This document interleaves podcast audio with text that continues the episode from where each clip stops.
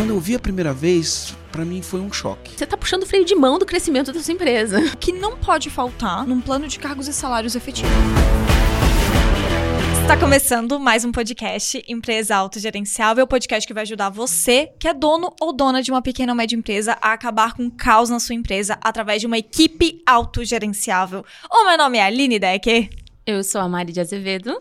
E eu sou Marcelo Germano. Show de bola! Estamos aqui com uma convidada muito especial que já participou de outro episódio com a gente também, mas já faz bastante tempo, quase 100 episódios atrás, então acho que já tá na hora dela voltar mesmo, né? Foi um episódio que foi muito bom. Eu considero, assim, um dos melhores que a gente teve mesmo, em termos de discussão que a gente teve, de pessoas falando sobre esse podcast também. Então foi um episódio muito massa. Mas quem é essa pessoa, né? Vai que você não ouviu esse podcast lá atrás. É a Mari de Azevedo. Ela é estrategista organizacional e atua em consultoria estratégias focadas em gestão de pessoas e projetos. E ela tem mais de 15 anos de experiência como head de recursos humanos, pessoas e cultura.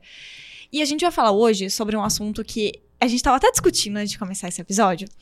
Porque, meu, isso com certeza está acontecendo na tua empresa hoje. É óbvio que está. Porque eu não conheci nenhuma empresa até agora que eu conversasse e me falasse de uma maneira tranquila sobre planos de cargos e salários. É sempre ou é um tabu ou tá em andamento, mas nunca finaliza. Sempre aquela história: ah, por que, que você escolheu sair da empresa? Ou por que, que você tá com a rotatividade alta? Porque o plano de cargos e salários não tá, não tá claro. As nunca é pessoas divulgado. não enxergam oportunidade de crescimento. É, as pessoas não sabem como que elas podem crescer, de que maneira, o que, que elas podem ganhar, o que, que elas não podem ganhar. Pro dono da empresa também não tá claro, ou ele acha que tá claro, mas na verdade, quando vai se perguntar um pouco mais, não tá claro. Então, assim, é um assunto que toda empresa tem esse problema. Independente se está começando ou se já é muito grande. Toda empresa tem esse problema. Então é um assunto maravilhoso que a gente vai falar sobre hoje, sobre planos de cargos e salários. Eu vou passar a palavra pro Marcelo para apresentar aqui a Mari também.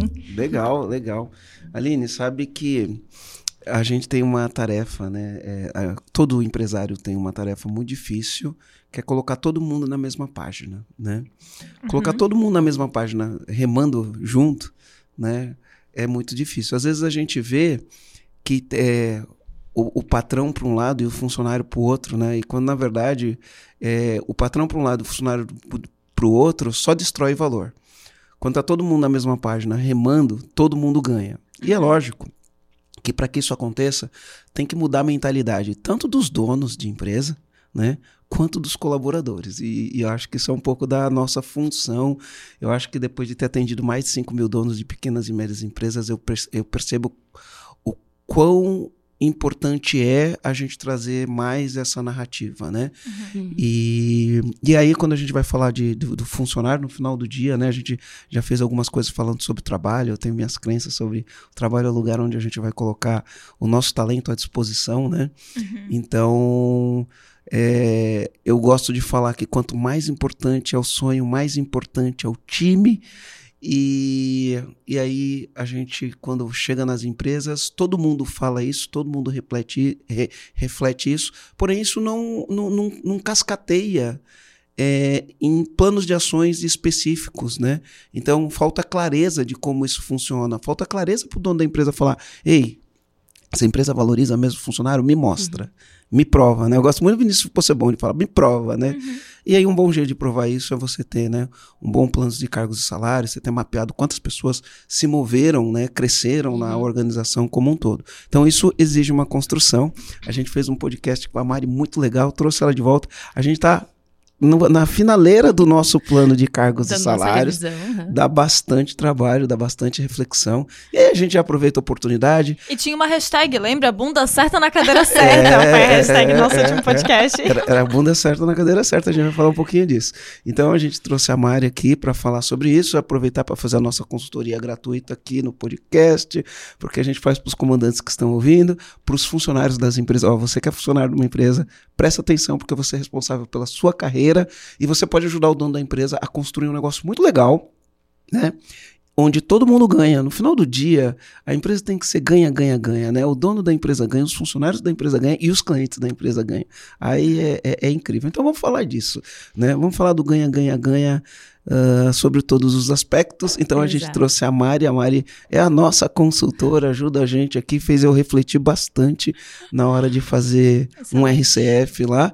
E aí a gente trouxe a Mari. Mari se apresenta aqui e vamos falar desse tema aí, uh, trazendo o máximo de clareza possível para todo mundo. Combinado. Bom, obrigada, Marcelo, Aline. Sempre muito feliz de estar aqui e o tempo passa, né? Nossa, mais, uns 100 podcasts. Aliás, esses podcasts voam também, né? Isso é excelente, é maravilhoso. Fico muito feliz de ver o, o crescimento todo.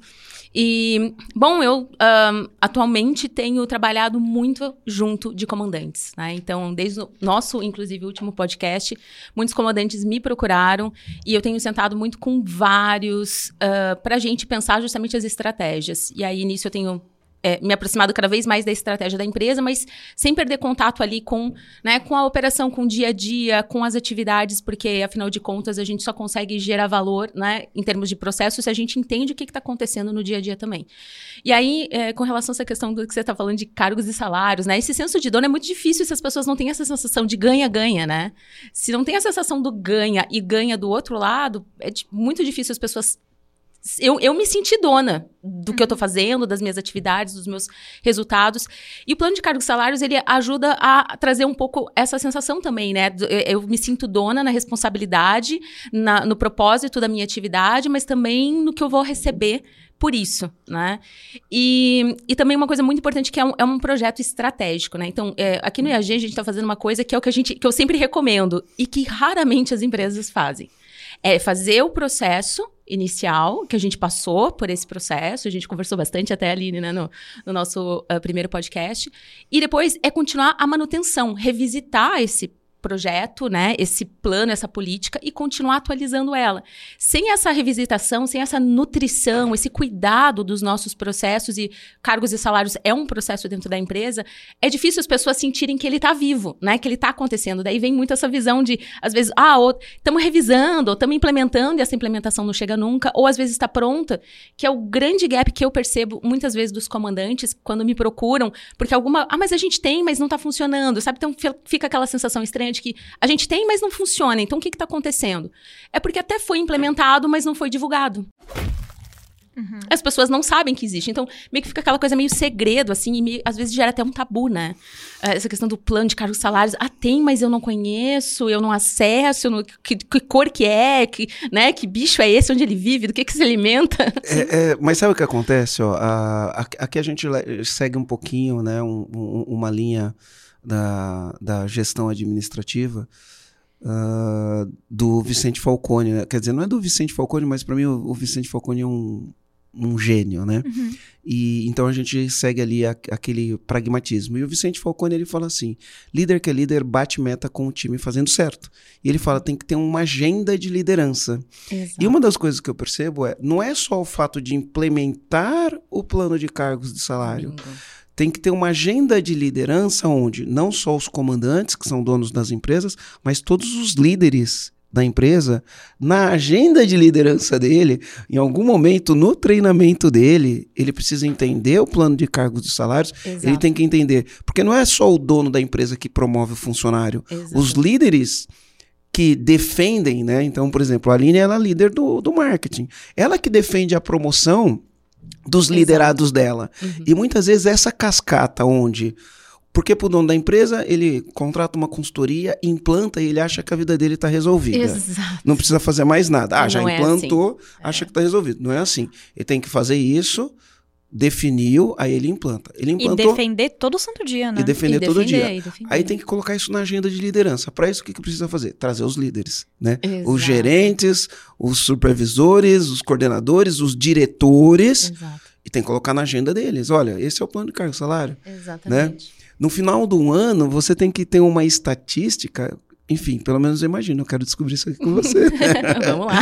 a, a gente tem que ter uma estatística de quantas pessoas cresceram na empresa. Uhum. Porque pensa assim, ó, se ninguém está crescendo na sua empresa e Tem tua empresa está cre... se, se, se tua empresa não está crescendo e ninguém está crescendo na tua empresa, isso é ruim. Uhum.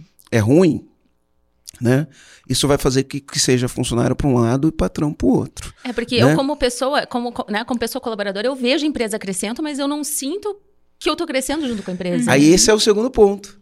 Se a empresa está crescendo, mas os colaboradores, né, de uma maneira geral, né, porque como é uma pirâmide, nem é, não é todo mundo que acende a pirâmide, Exato. né?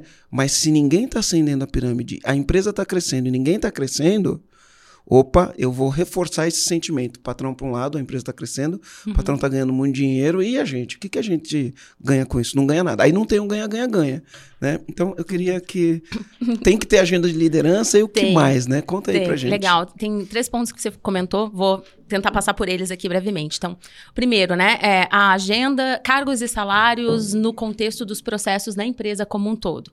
De fato, é, Geralmente, essa iniciativa ela vem ou por demanda do comandante, dependendo do porte da empresa. E, atenção, isso é um problema de todos os portes. Tem empresa de 5 mil funcionários, de, ce- de mil funcionários, de 100, de 10 funcionários que tem essa dor do cargos e salários. Porque é um processo que ele é complexo, mas é que tá, não é o processo em si, não é o projeto em si que é complexo, a manutenção dele, né? Ele estar Exato. dentro dessa agenda de gestão, né? Então você está certíssimo, porque geralmente a demanda do cargo e salários ela vem então ou pelo comandante ou pelo RH. Que é solicitado pelo comandante, né? Vai lá e, e vamos, vamos bater um papo com a Mari pra gente implementar cargos e salários aqui. E aí fica tudo nas costas do RH.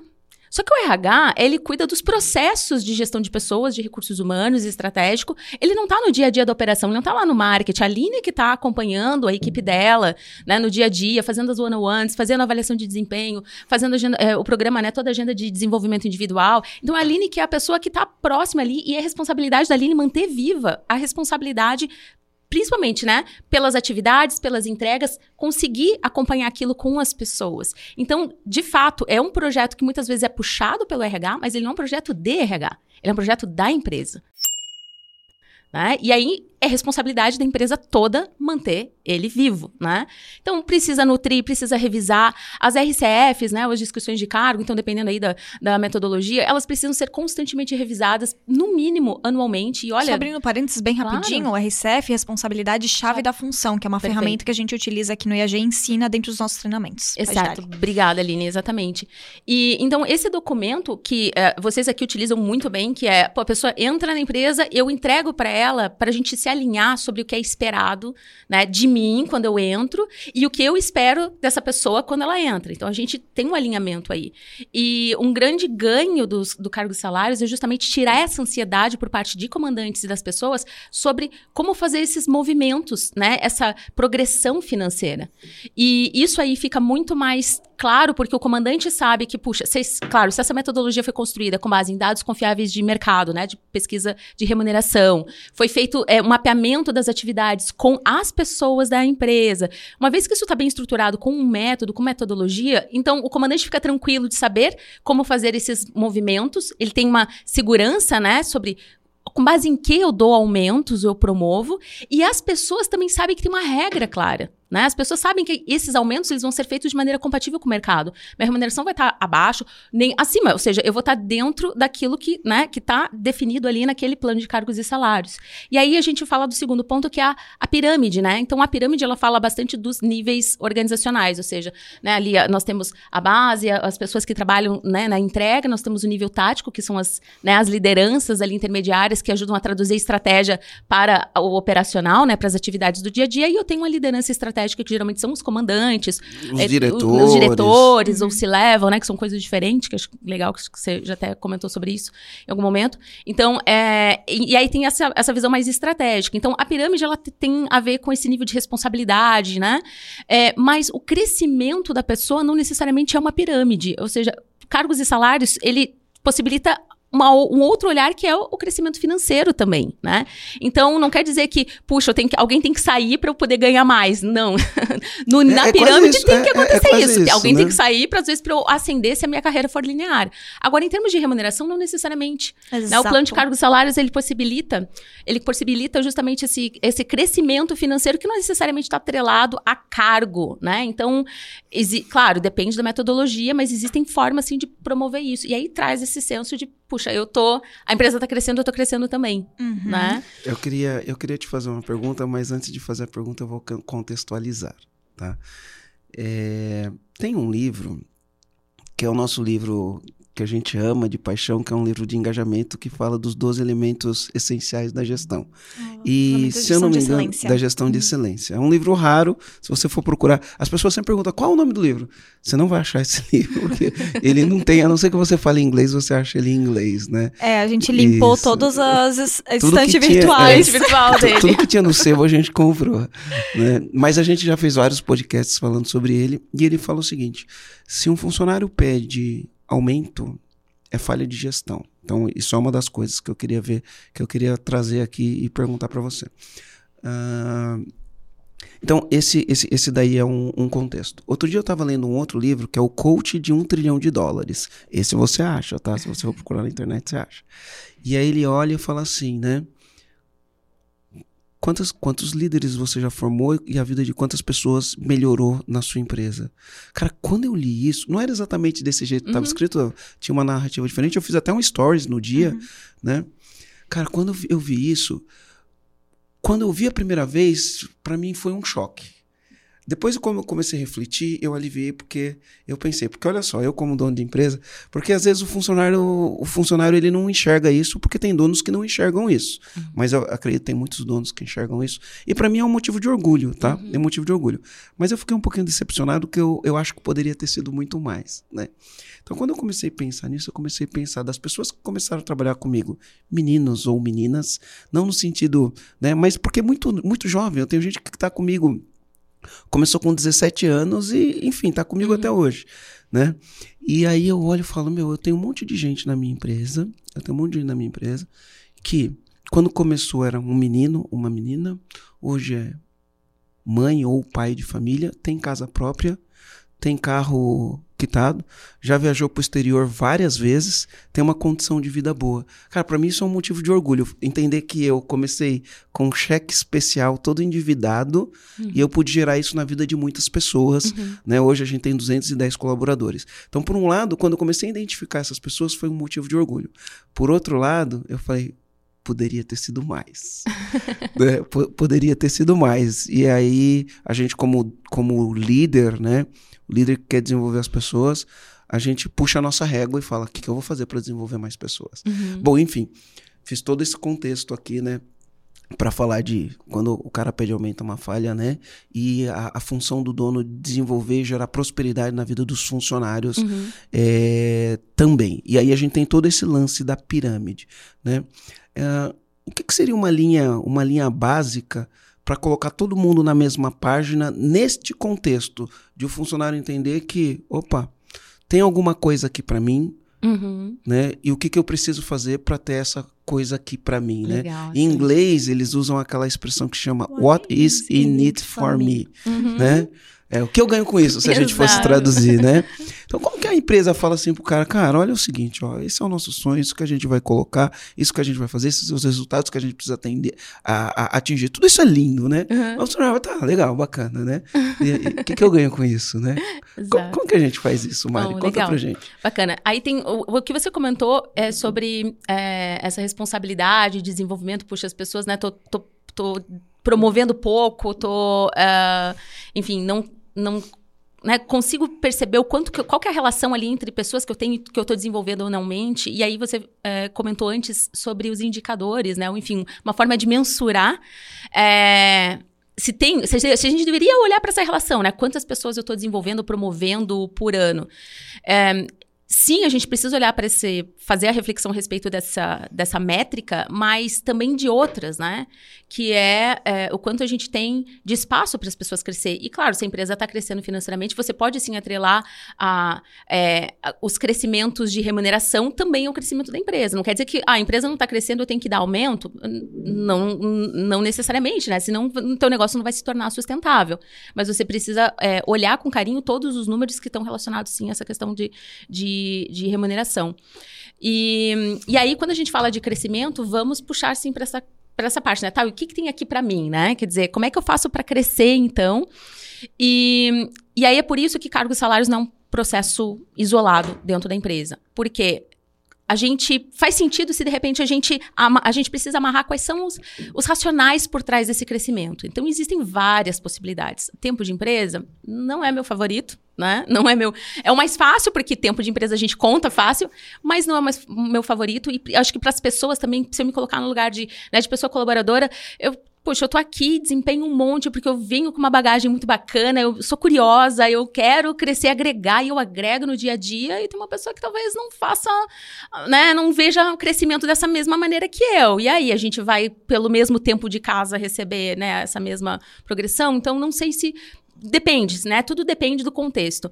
Mas uma possibilidade é, então, olhar efetivamente pelos resultados, né? Pelo resultado, pelo que eu estou gerando ali para minha atividade, quanto eu contribuo para o crescimento, para a aprendizagem dos meus colegas, né? O quanto eu dou ideias e realmente trago melhorias e mais eficiência para os processos, é, quanto eu agrego valor para o para o meu cliente, né? Porque no fim do dia a gente está aqui, geralmente a gente está trabalhando para um cliente, né? Então, cuidar, a forma como eu cuido e olho é, para esse cliente também pode ser um, um aspecto, e ele está relacionado a competências e é, resultados. Então, se a gente coloca isso como uma das regras, né, como um racional por trás do cargo e salários, como um dos critérios para crescimento, é importante a gente olhar então para o desenvolvimento das pessoas.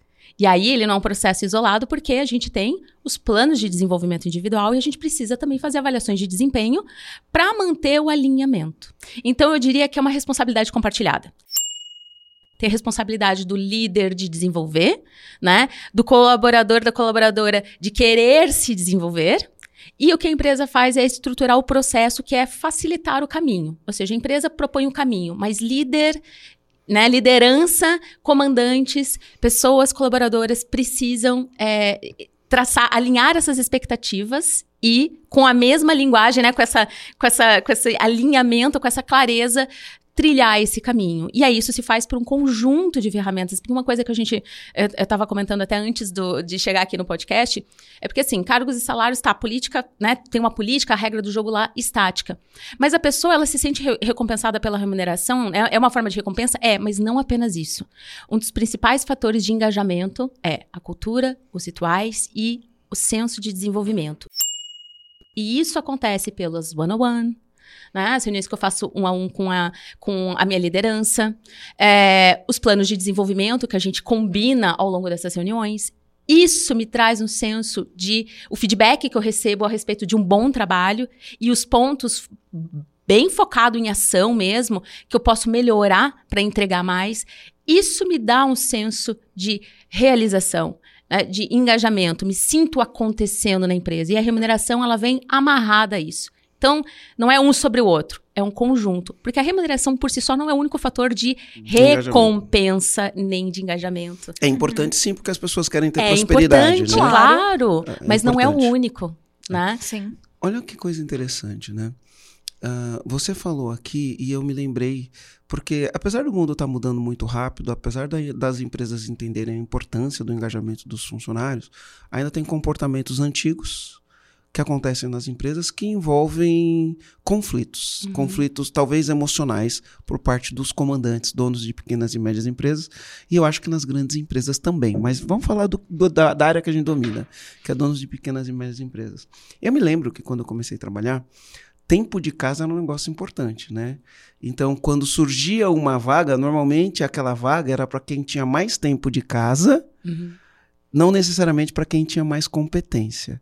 E então o mundo começa a mudar, mas isso ainda é um conflito que está dentro das pessoas. Eu tenho uma pessoa que está aqui faz cinco anos, uhum. tem uma pessoa que entrou faz seis meses, surgiu uma vaga que é uma promoção.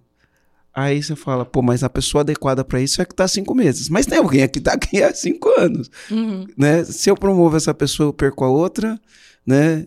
É, se eu promovo essa pessoa, eu tenho a pessoa errada no lugar, ou não tenho a melhor pessoa no lugar, uhum. né? E esses conflitos aqui continuam ainda hoje, né? É, eu, eu falo isso porque, enfim, são decisões difíceis. Como que eu alinho, como eu trago clareza para essa pessoa?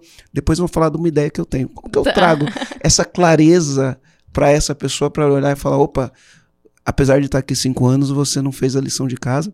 Uhum.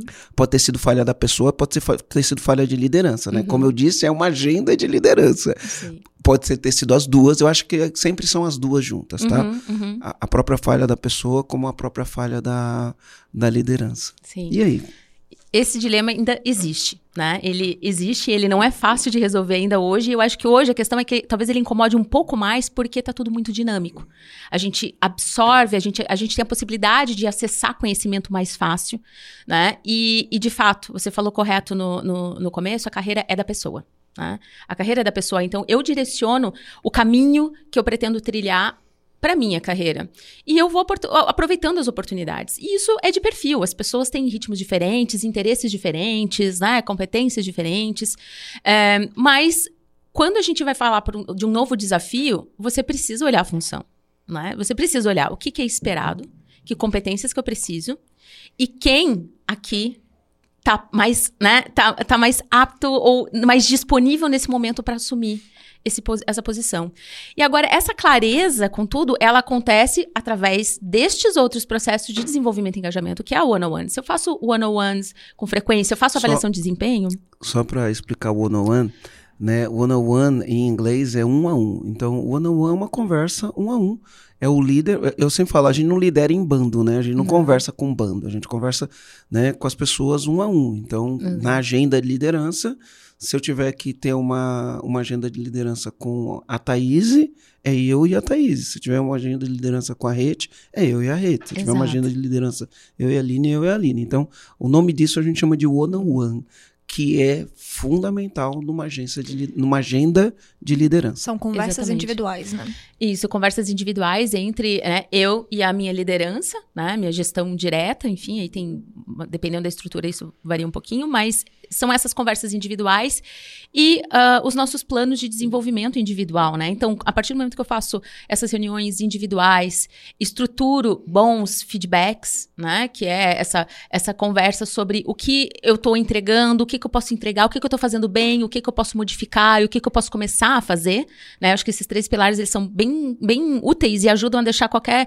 reunião de individual, de desenvolvimento bem objetiva, né? O que, que eu tô fazendo bem, que eu posso continuar fazendo, o que, que eu posso mudar e o que, que é, eu tô fazendo que eu posso modificar, melhorar, alterar de alguma maneira.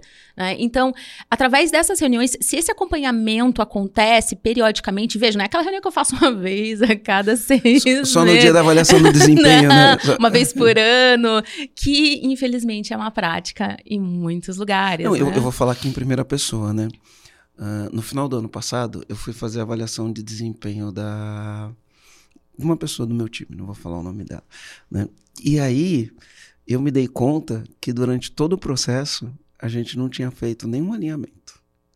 Cara, é horrível você chegar numa avaliação de desempenho onde você não deu. Eu, eu tô falando em primeira pessoa, assumindo, né? Sim, A minha vulnerabilidade aqui. fazemos isso às É, vezes. é, é horrível você chegar para uma pessoa no dia da avaliação de desempenho que se tiver alguma coisa que precisa ser corrigido, não dá mais tempo. Uhum. Né? E é lógico, o dono da empresa pode falar, ah, mas é que na correria do dia a dia, eu falei isso também, né? Cara, agenda de liderança, não dá para você chegar e falar que na correria do dia a dia não deu para você ver. 30 Porque- minutinhos, às vezes, é o que pode. Você, se você fizer isso com frequência, 30 minutos a cada semana, 15 dias no máximo, encaixa, né? É um cafezinho. Toma um cafezinho É, mas- fazendo. Mas eu, eu acho que é muito mais comum acontecer o que aconteceu comigo com essa minha eh, liderada, e eu tenho vergonha disso. Esse ano a gente tá melhor do que ano passado. A gente tem tido mais conversas em relação a isso daí, mas ano passado eu fiquei mal. Fiquei mal mesmo, né? Por que, que eu fiquei mal, eu como comandante, né? Porque às vezes o funcionário acha que a avaliação de desempenho é só para o cara não ganhar a premiação. Tem gente que acha que a avaliação de desempenho é só para ganhar a premiação. Só que assim, a premiação, ela não é um direito é- não, não é que ela não é um direito, ela não é uma coisa certa, né? Ela é uma coisa conquistada. Para ela ser conquistada, é uma parceria entre o líder e o liderado. Trabalha em conjunto, vai atingindo os resultados e conquista junto, né? Mas quando o cara é avaliado e ele não conquista, a tendência é, pô, essa empresa tá de sacanagem comigo, ou eu não tive oportunidade de trabalhar isso Hum. né? E para quem está avaliando, fala: nossa, eu vou ter que ser honesto e sendo honesto, eu ela não recebe. Mas eh, se ela não recebe, tem uma falha minha. como líder eu falhei, né? Então, para mim, é um sentimento que a gente tem que trabalhar. Uhum. Porque não adianta eu pegar e falar, ah, não, eu vou dar aqui para ela receber porque eu, eu sinto que eu falhei, então ela não tem culpa com isso. Isso não funciona, Não. destrói a cultura da Uhum, empresa, uhum. né? E também fazer assim, cara, eu não fiz o papel durante o jogo. E agora eu tenho que ser honesto eu vou ser 100% honesto e aí ela não vai receber. Também destrói o jogo, Uhum. né? Uhum. E a gente, tem, a gente não pode ficar destruindo o jogo no meio do caminho. O que, que, você, como- o que, que você tem para falar sobre isso? E eu queria só complementar até com Claro. um tópico, dentro disso que o Marcelo tá falando, e dentro até do que a, do que a Mari tinha enfatizado antes sobre a carreira ser do, da própria pessoa em si, eu acho que esse é um tópico que é muito interessante quando a gente fala da parceria entre líder e, E e a equipe, e a pessoa da equipe mesmo, liderado, do tipo, ó, eu te- estou te dando essas opções. Só que é muito importante enfatizar que geralmente o colaborador, agora trazendo o ponto de vista do colaborador, geralmente ele, ele delega a própria carreira para a empresa. Então, se a empresa não me der um curso para fazer, eu não vou fazer. Se a empresa não me disser que meu, meu passo B aqui dentro é ocupar um cargo de pleno ou ocupar um cargo de coordenação, eu tô parado e eu não vou fazer nada. Então, eu acho que esse é um tópico que ele é muito forte de falar que, meu, a responsabilidade é da pessoa. A Uhum. empresa está me dando essas opções. Mas por que não eu tô indo numa opção, eu tenho uma opção linear, digamos assim, eu tenho uma opção de ir para um cargo de pleno, sênior, especialista, quem sabe, ou eu tenho uma opção de mudar de setor. Por que não? Uhum. Por que, que a pessoa. É, então eu vejo que esse é um tópico que é muito importante. Claro que é responsabilidade do líder de deixar claro que essas são as possibilidades, como, por exemplo, quando o Marcelo falou que quando a pessoa pede aumento, é falha de gestão.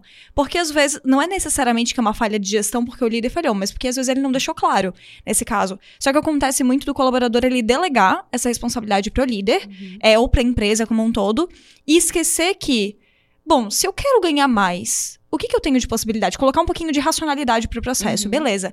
Hoje eu ganho 3 mil reais, mas eu quero ganhar 5. Que opções que eu tenho pra ganhar 5 mil? Se meu objetivo é unicamente salário, legal. Ah, eu tenho a opção de tal cargo, tal cargo, tal cargo. Não, mas nenhum desses eu me identifico. Dentro daquilo que eu me identifico, quais são as opções? E vai buscar no mercado, vai entender. E quando for conversar com o líder, porque eu acho que é muito de protagonismo da própria pessoa de conversar com o líder, levar essas possibilidades e não ir desarmado. Do tipo assim, ah, você não está me promovendo. Eu deveria ganhar mais. Tá, e aí? Você se avaliou? Você entendeu se você realmente está pronto para essa posição?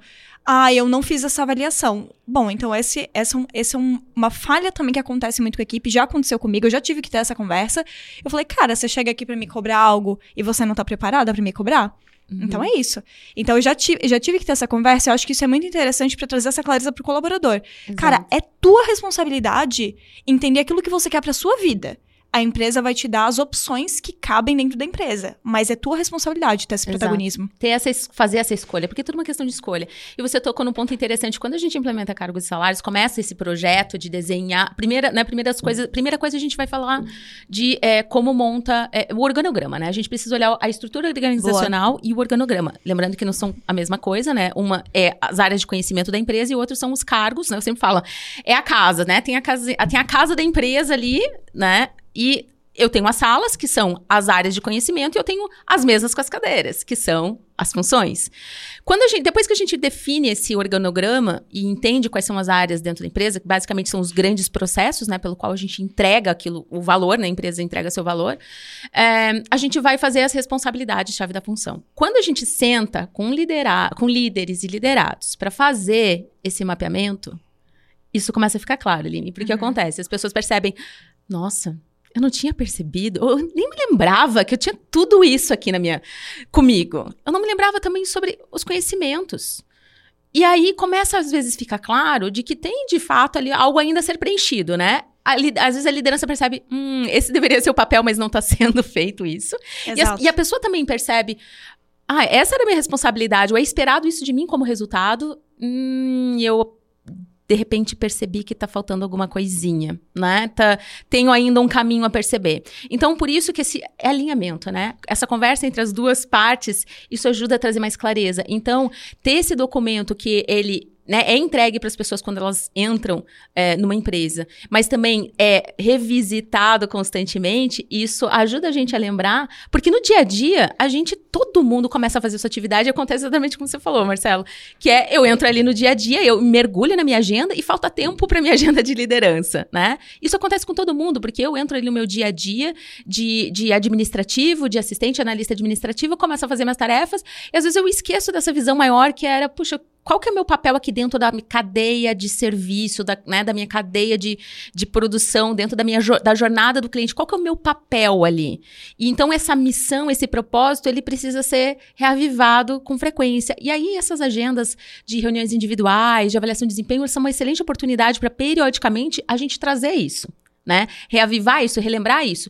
E aí a reflexão, a minha reflexão como colaboradora é fazer uma, também essa, essa visita, né? E pensar, puxa, isso aqui tá ainda alinhado lá quando eu entrei, né? Ou com a minha visão aqui dentro dessa empresa, ou eu quero explicitar para minha liderança que eu acho que eu gostaria de um desafio diferente, né? E aí a, a, regra do jogo, que é a política de, de cargos e salários, muitas vezes a gente coloca, né? Eu gosto muito de dar essa opção como, olha, teu crescimento ele pode acontecer meio que para qualquer lado, desde que você tenha as competências, você tenha o interesse. Perfeito. E a tua liderança enxerga isso também, por que não? Né?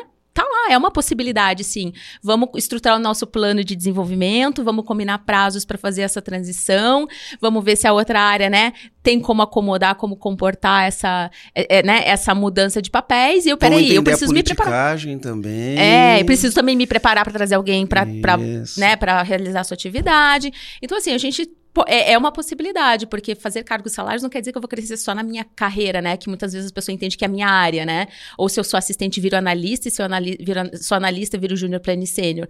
Não, porque eu não posso ir de uma área para outra. Então, uhum. é, é, na minha percepção pessoal, e quando eu faço isso, né, quando, a gente, quando eu faço isso com comandantes, eu gosto de colocar isso como uma possibilidade.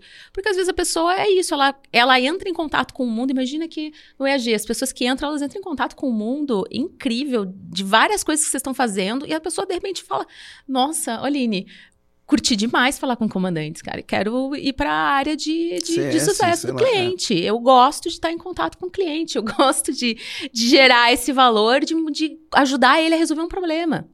Às vezes você cata um engenheiro que é extremamente técnico e o cara se apaixona pelo RH.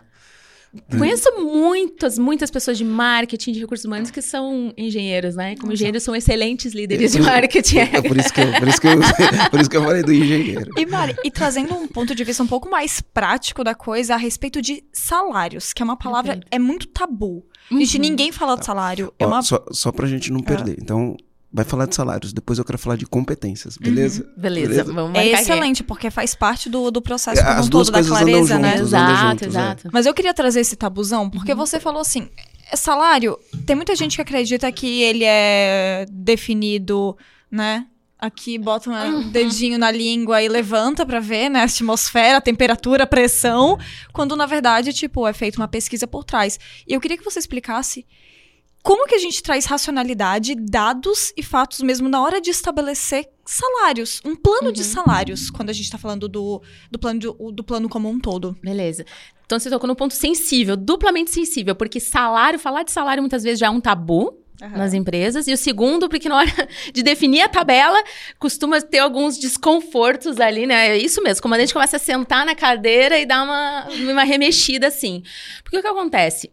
Com base no que eu vou remunerar? E essa geralmente é a grande dor por parte do comandante eu quero fazer esses movimentos, eu quero é, dar promoções, eu quero fazer reconhecimento. E às vezes, veja, a, aumentar a remuneração não quer dizer que eu vou ter que mudar a pessoa de cargo. Não, ela pode crescer dentro do próprio cargo dela, que a gente chama de faixa salarial, né? Dentro de uma tabela, por exemplo. É, mas com base no que eu faço isso? E aí, é, tem várias maneiras, né? Eu posso olhar por, por, por céu, é, ah, eu acho que hoje dá, tá bom, 5%. Eu posso ligar para o meu amigo, para minha amiga comandante. Ô, quanto é que você tá pagando aí? Ah, mas eu fiz uma pesquisa. Eu fiz uma pesquisa com outros comandantes, com pessoas que eu conheço que são donas de empresa. Eu conversei, eu tenho uma, né, eu tenho uma empresa de varejo de roupas, eu conversei com alguém que tem uma empresa de varejo, uma padaria, por exemplo, alimentação. Eu conversei com outra amiga que é uma prestação de serviço. Eu conheço um outro que produz, que é comércio, que é indústria. Ou seja, peraí, eu tô olhando inclusive segmentos meio diferentes, né? Mas eu tô Portes conversando. Diferentes, né? Portes diferentes, estruturas diferentes. De repente, eu aqui querendo implementar isso, eu não tenho a mesma né, mentalidade, a mesma visão de gestão que talvez meu, esse meu outro colega que nem parou para pensar nisso. Então, peraí, maturidades diferente, né? Então, mas é uma possibilidade, tem muitas pessoas que fazem isso, né? Tem muitas pessoas que fazemos isso, né? E tem a a outra possibilidade, algumas outras possibilidades, uma delas é, peraí, eu posso buscar uma pesquisa de mercado, né? Uma pesquisa que é feita com quem? Quem é que preenche? É, candidatos que preenchem o quanto gostariam, porque eu sempre falo, né? A gente pode pedir o que a gente quiser para uma oportunidade. Não quer dizer que a empresa vai pagar, não quer dizer que eu vou ser contratado com base nessa remuneração, né? E é, agora, quem é que está preenchendo os dados dessa pesquisa? Ah, outros RHs, outros comandantes, né? Outras empresas estão dando seus dados de folha efetivamente e estão compartilhando entre si de maneira estruturada, com análise estatística, com critério. Beleza, então eu tenho dados confiáveis. Então, se eu pegar. E aí é de uma, duas, três empresas? Não, é de 20, 30, 40, 100, 200 empresas. Então, aí eu posso dizer que eu tenho uma pesquisa de mercado com dados que foram tratados estatisticamente, que são confiáveis, e aí eu posso, com uma boa margem de segurança, dizer: hum, essa é uma remuneração praticada no mercado. Eu não posso dizer o mesmo quando eu falo com meu amigo e minha amiga, comandantes de negócios diferentes, segmentos diferentes, Margens de lucro diferentes, geração Margens de valores diferentes. Exato. Né? E quando a gente vai fazer esse diagnóstico né, de remuneração, que é comparar o mercado com base numa pesquisa confiável e a minha remuneração paga internamente, quando eu faço esse cruzamento, essa comparação, um dos pontos que eu percebi que é, é assim, ó, o mais, o, o melhor, o mais fidedigno para eu ter uma boa comparação é o porte financeiro. Não é quantidade de pessoas, porque eu tenho quantidade de, empresas com, com quantidade de pessoas muito diferentes, com faturamentos muito diferentes, né? Uma indústria, um serviço, uma distribuidora vão ter margens muito diferentes, independentemente da quantidade de pessoa. Agora, eu posso comparar com o porte financeiro, porque um milhão de reais é um milhão de reais no, em qualquer lugar do Brasil. Né? É diferente. 10 pessoas em médio porte financeiro e pequeno porte financeiro é diferente, né? Agora, não, se eu pegar o, a, o faturamento, é, é, um bom critério. Então, esse costuma ser um dos melhores critérios, principalmente para o comandante, para comandante de pequena e média empresa. E né? onde é pesquisar isso? Perfeito. Aí existem é, aplicativos, consultorias específicas de cargos e salários, porque isso é um trabalho que pensa com, conversar com 200 empresas e coletar dados de remuneração de todas as pessoas dessas 200 isso, né? empresas. É, alguém, ah, já, alguém já fez isso, alguém já faz isso, né? Então, a forma como eu trabalho é em parceria com é, consultorias, né, com empresas específicas, são empresas de tecnologia a que fazem esse mapeamento. ela fornece esses números, é, aí... tem outras, né? Eu não sei, eu não sei dessas novas startups que surgiram nos últimos tempos, tipo Gup, uh, Solids, eu não sei se eles têm isso é, no, aí a no, questão, banco de dados. Isso, né? aí você precisa ver se está sendo feito com base de dado que eu estou declarando que eu vou pagar na vaga ou que efetivamente contrato, né? Aí não é dado necessariamente de folha e eu não pego a referência de todas as pessoas que já estão na empresa. Ou se eu também, às vezes, esses bancos eles trabalham com dados de. Eles podem trabalhar com dados dos candidatos também. Ou e das aí, vagas disponíveis. Tipo exato. Tipo Infojobs, é, esses... Então, é assim, eu diria, é cautela nesses casos. Geralmente, uma boa pesquisa ela não está disponível gratuitamente. Não, não, não. Eu sei que não é. é. E é caro. É, é caro, é caro. Já fiz alguns cheques disso daí. É caro, é caro, é caro.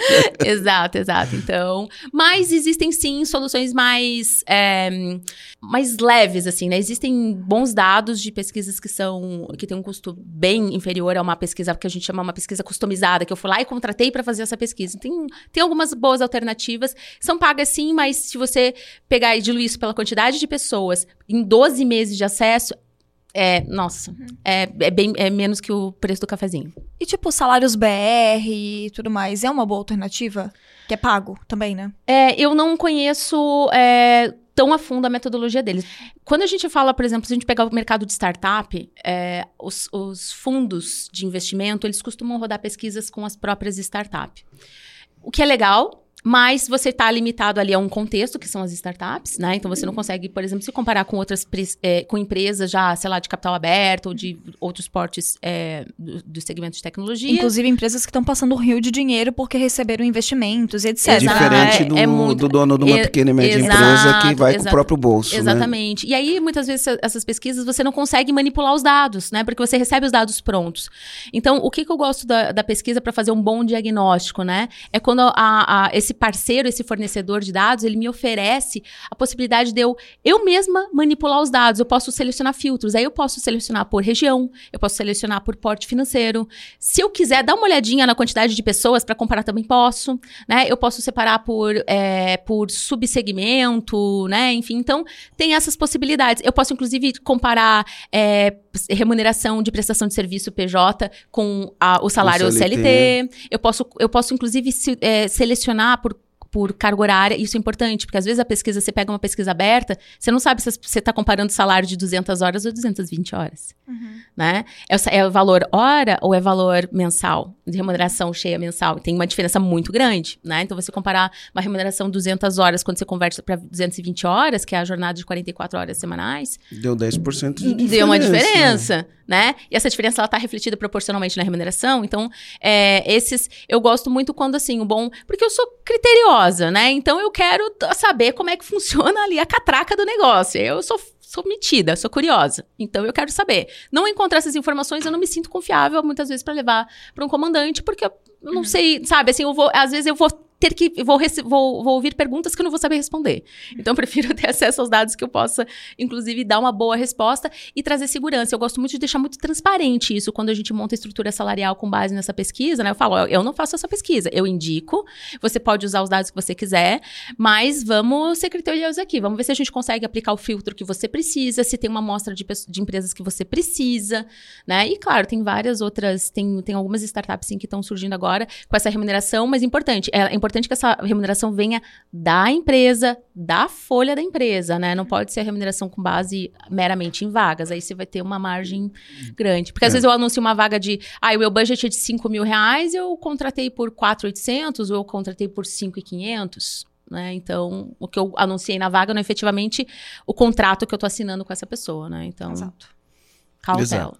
Olha só, então no plano de cargos e salários a gente vai ter a parte do salário, que é a parte sensível, que é o que o bolso, né?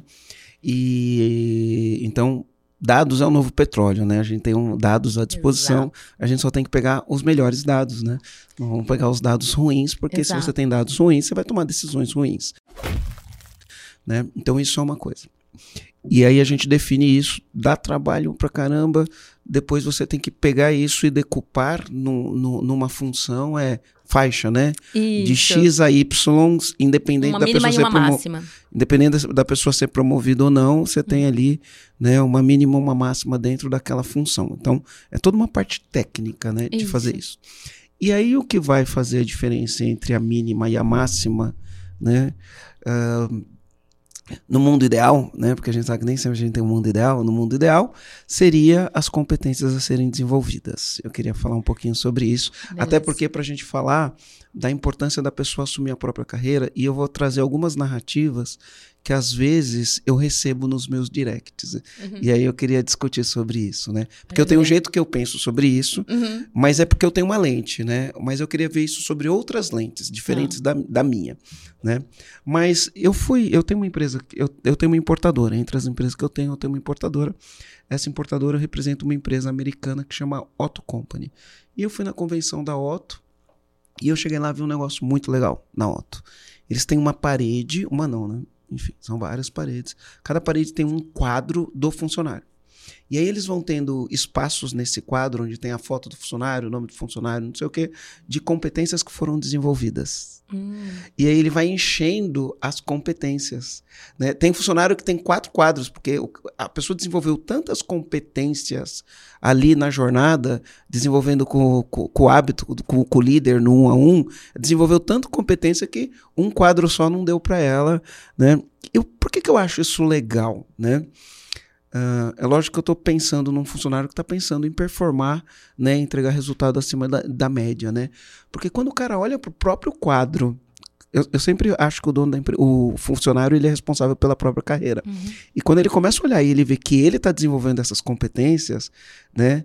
Não tem como ninguém notar isso, né? Uhum. O líder vai notar, o funcionário vai notar, todo mundo vai notar. Uhum.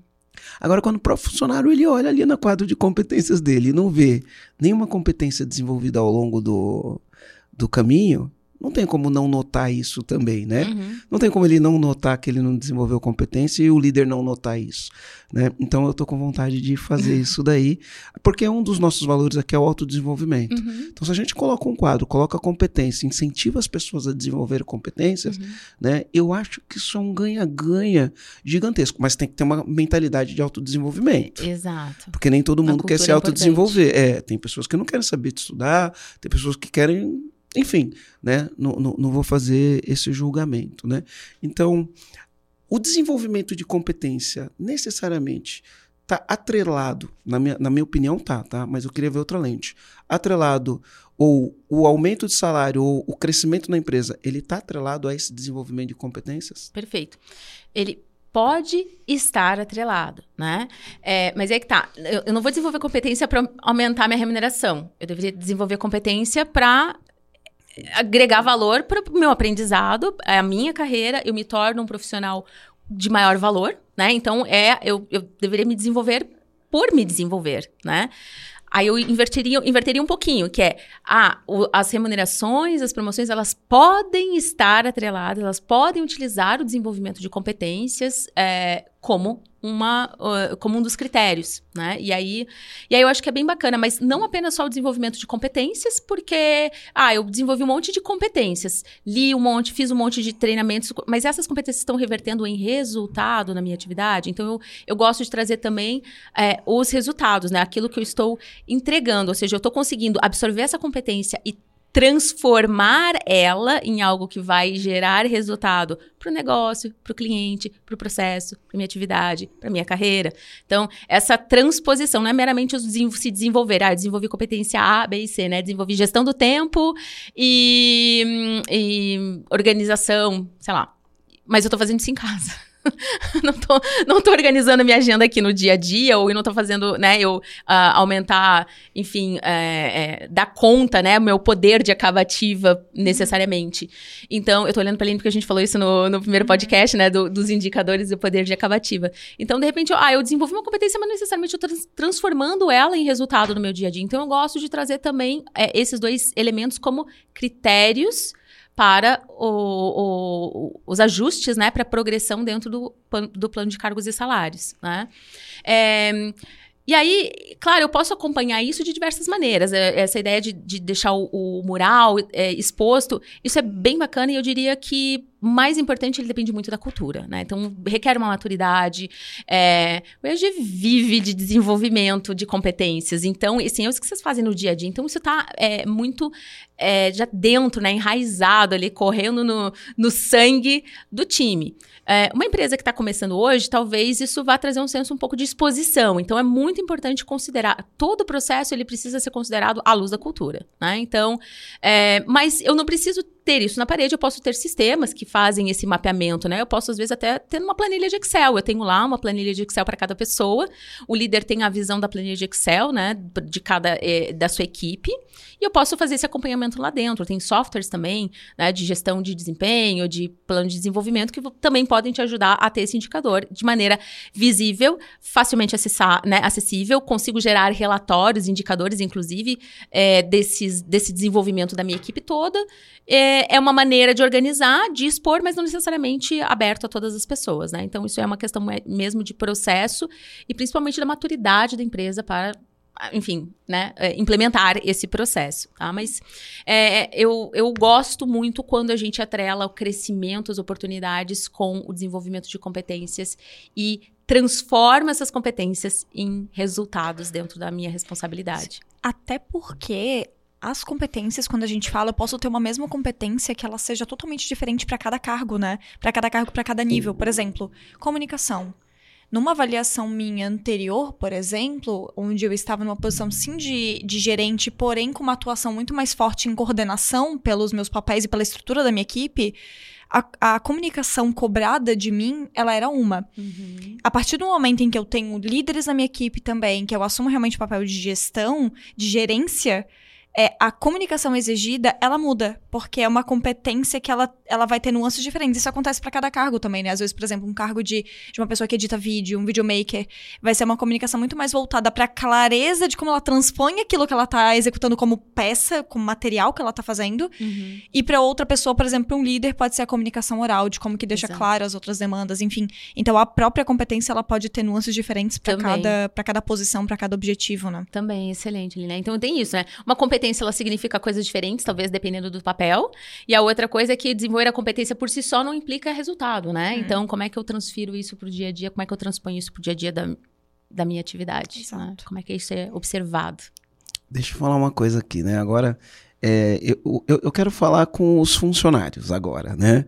Mas é lógico que o que eu quero falar com os funcionários, ele envolve muito o dono da empresa, então os comandantes têm que prestar atenção no que eu vou falar. Eu recebo alguns directs, né?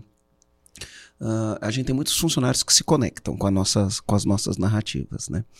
E aí eu recebo bastante direct falando, e quando o dono da empresa isso, e quando o dono da empresa aquilo, recebo bastante esses. E recebo algumas queixas de algumas pessoas. Então, por exemplo, uma vez eu recebi uma queixa de uma, de uma vendedora falando que na empresa que ela trabalhava, as pessoas, era só politicagem, que para crescer na empresa tinha que sair com gerentes, enfim. Ela falou mal de todo mundo. Ela falou mal dos gerentes, falou mal das outras vendedoras, falou mal de todo mundo. Todo mundo, todo mundo falou mal de todo, todo mundo da empresa, né? E aí eu fui, tá, me fala mais. E ela foi falando, falando. Aí eu peguei e respondi assim para ela: Você percebeu que até agora você não falou bem de ninguém da tua empresa, você só falou mal? Então isso, isso por si só já é um problema, né? Uhum.